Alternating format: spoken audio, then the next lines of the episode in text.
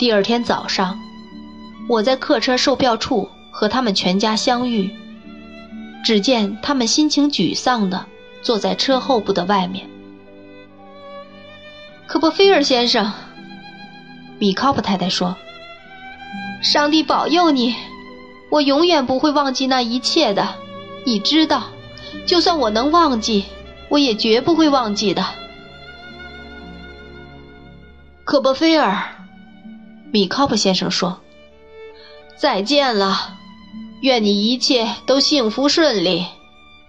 在时光前进的过程中，如果我能相信我的不幸能被你引以为戒，我就觉得我占了另一个人的生存空间，并非全无益处了。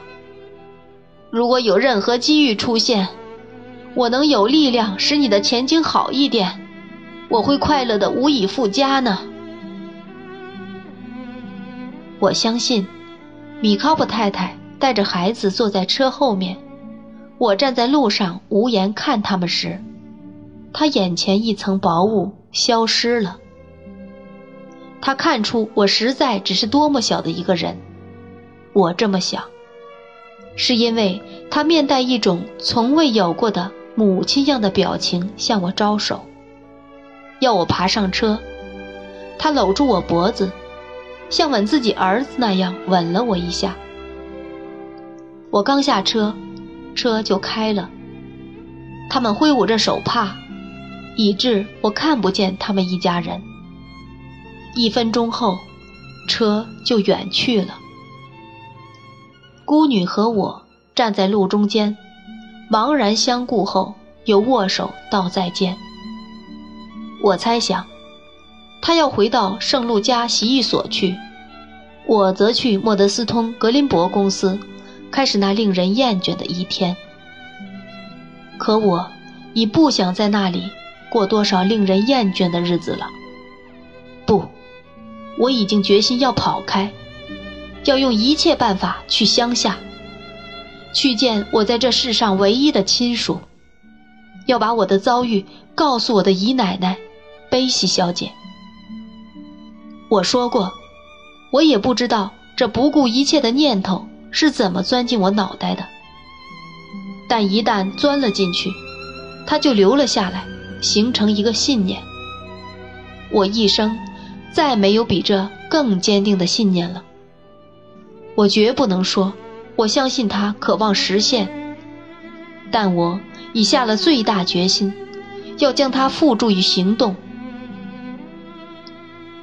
自从那晚产生了念头并失眠后，我就一次又一次、一百次的重温我那可怜的母亲讲的我出生的故事。昔日听他讲这故事与我是件快活事，我已把它熟记于心了。在那故事里，我的姨奶奶以令人生畏的威风登场，但她的举止中。有处小地方令我常常回味，正是这一小小特征给了我些许鼓励。我忘不了，母亲认为姨奶奶摸她那头漂亮的头发时，手并不粗暴。虽然那也许只是完全出自我母亲的意想，或许根本就没那回事，但我用它构成一小幅图画。画出我记得那么清楚，也爱得那么深切的女子。她的美，打动的那可怕的姨奶奶也发了仁慈。这幅画使整个故事变得温柔了。很可能由于这幅图画已久久在我心中，才使我的决心逐渐形成。我连悲喜小姐住哪儿也不知道，所以。就给皮果提写了封长信，不经意样的问他可记得那地方。我借故说，我听说有这么一位女士，住在某个什么地方，所以我想知道是否确实。在那信里，我还告诉皮果提说，我因为非常特殊的理由需要半个基尼，并说如果他能借我半个基尼。但我能还的时候再还，我将对他感激万分。我以后会把需要这钱的理由告诉他。不久，就收到了皮果提的回信，和往常一样，充满了忠诚和爱心。他随信附上半基尼，并告诉我，贝西小姐住在多福附近。不过，他也不能肯定。是就住在多福当地，还是在嗨斯、沙门、过福克斯通？我们工友中的一个人，在我向他打听这些地方时，竟说这些地方都在一起。我认为这与我的目的已够了，决定那个周末就动身。我是个诚实的小人儿。不愿离开莫德斯通格林伯公司而留下一个有污迹的印象，所以我认为我必须等到星期六晚上才能走。而且我刚来时预支了一星期薪水，所以我决定不在往日领工钱的时候去账房。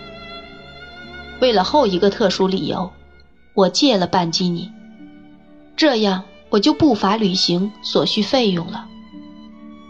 于是，星期六天黑时，我们都在批发店里等着领工钱。我握住米克沃克尔的手，请他在轮到他领钱时告诉奎宁先生，我去把箱子搬往提普家了。然后，我对白粉土豆道了最后一次再见，便跑走了。我的箱子放在河对面的住处。在一张我们钉在桶上的地址卡上，我写上了：“大卫少爷，留在多福马车票房，带领。”我把这卡片放在口袋里，准备把箱子拿下来后拴到上面去。我一面朝住处走，一面四下张望，想找到一个帮我把箱子送到票房去的人。一个腿很长的年轻人带着一辆很小的空驴车，他站在黑弗莱尔路的尖塔附近。我走过时，眼光和他相遇。他把我叫做小痞子，还希望我认清他以后好作证。无疑，这是说我瞪他了。我停下来向他解释，说我并没那么做。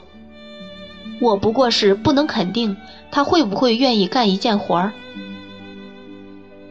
啥活儿？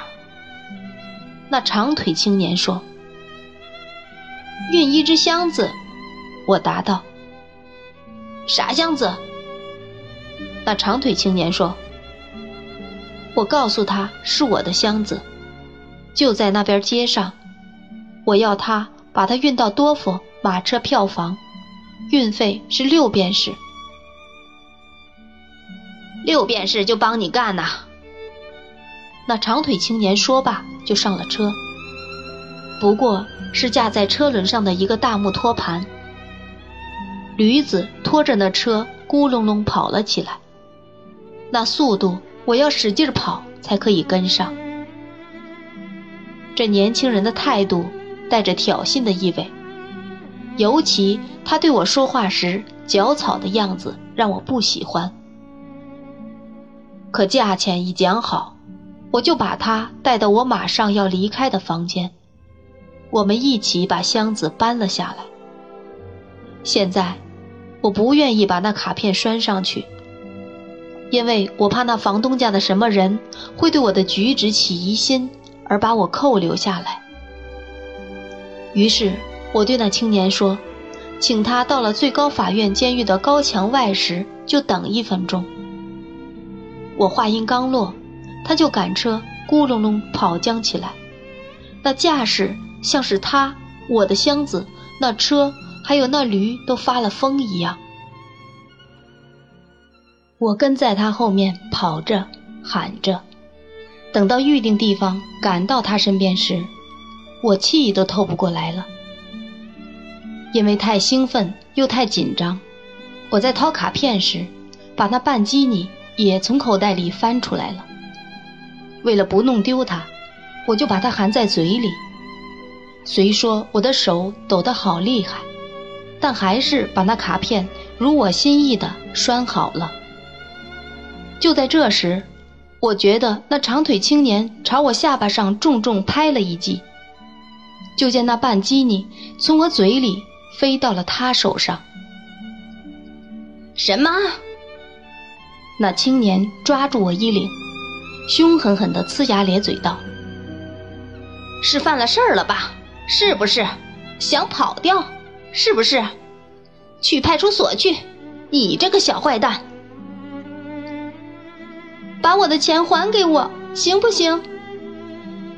我万分恐慌地说：“别管我的事，去派出所去。”那青年人道：“你一定要去派出所证明这事儿，把我的箱子和钱还给我。”我哭着叫道：“那青年仍然说，去派出所去。”他还很粗暴的把我往那头驴那儿逼，仿佛那畜生和警官有什么相似之处。后来他改变了主意，跳上车，坐到我的箱子上，嘟嘟念叨说要一直赶到派出所去，就比先前更加起劲儿的咕隆隆飞快的走远了。我尽一切力跟在后面追，可我没力气叫了，即使有，那会儿我也没胆量喊。我追了半英里路，期间至少有二十次，我几乎被车碾到轮子下。我时而看不见他，时而看见他，时而遭到鞭子抽打，时而被叫骂，时而陷到泥里，时而爬起来。时而撞到什么人怀里，时而撞到一根柱子上。后来，由于生怕这时或许半个伦敦城都在出动捉拿我，我只得又惊又气的眼睁睁看着那青年带着我的箱子和钱去他要去的地方去了。我就一面喘着气，一面呜咽着，但我并没有停下脚步。我朝格林威治走去。我知道那地方就在去多福的大路上。我所带着的，从这世界上所得的，并不比我出生时带到这世界上的多什么。就这样，走向我姨奶奶悲喜小姐的隐居之地。